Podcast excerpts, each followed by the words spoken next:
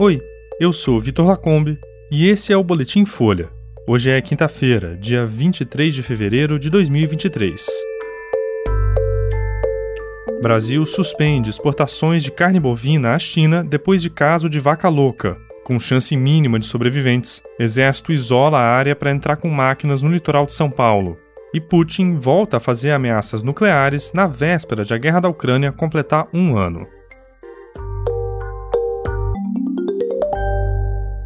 O Brasil suspendeu temporariamente as exportações de carne bovina para a China. A medida começou a valer hoje, depois da confirmação de um caso de mal da vaca louca em um animal em Marabá, no estado do Pará. A suspensão está prevista num acordo de 2015. O protocolo estabelece um alto embargo nas vendas à China quando uma nova ocorrência da encefalopatia espongiforme bovina é identificada no Brasil. O ministro da Agricultura, Carlos Fávaro, disse ontem que tudo indica que a doença é atípica, ou seja, desenvolvida no próprio organismo do animal de forma espontânea. Um laboratório do Canadá vai analisar amostras para confirmar essa possibilidade.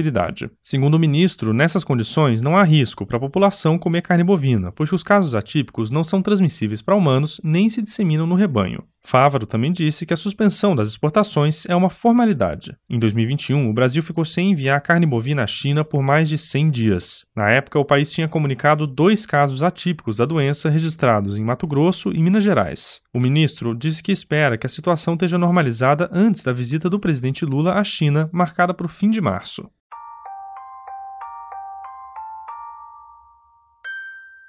O Exército e o Corpo de Bombeiros isolaram o acesso à área que concentra o maior número de mortos na Vila do Saí, em São Sebastião. Como as chances de ainda encontrar sobreviventes sob a lama são mínimas, o local foi liberado para que escavadeiras e máquinas façam a retirada dos corpos. Segundo o Exército, a estimativa é de que 16 pessoas estejam soterradas na região. Militares que trabalham no local explicam que, diferente do que acontece em terremotos, deslizamentos de lama não costumam permitir a formação de bolsões de ar, que são os espaços onde pessoas podem ficar vivas por dias sob os escombros caso sobrevivam ao trauma. Segundo o governo paulista, o total de mortes causadas pela chuva no litoral norte chegou a 49, sendo 48 em São Sebastião e uma em Ubatuba. O número de pessoas desabrigadas ou desalojadas passa de 3.500 e outras 36 continuam desaparecidas.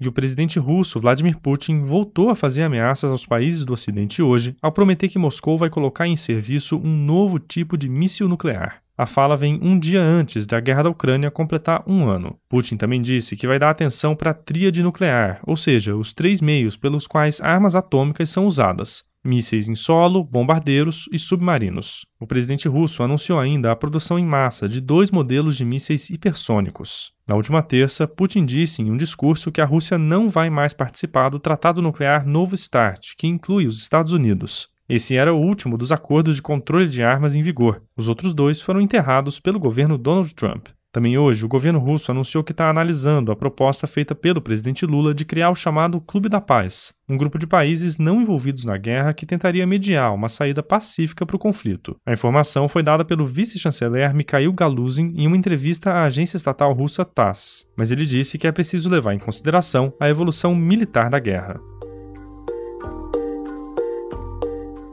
Esse foi o Boletim Folha, que é publicado de segunda a sexta, duas vezes por dia, de manhã cedinho e no final da tarde. A produção é de Daniel Castro, Gustavo Simon e Laila Mowallen e a edição de som é do Rafael Conkle. Essas e outras notícias você encontra em folha.com. Até mais.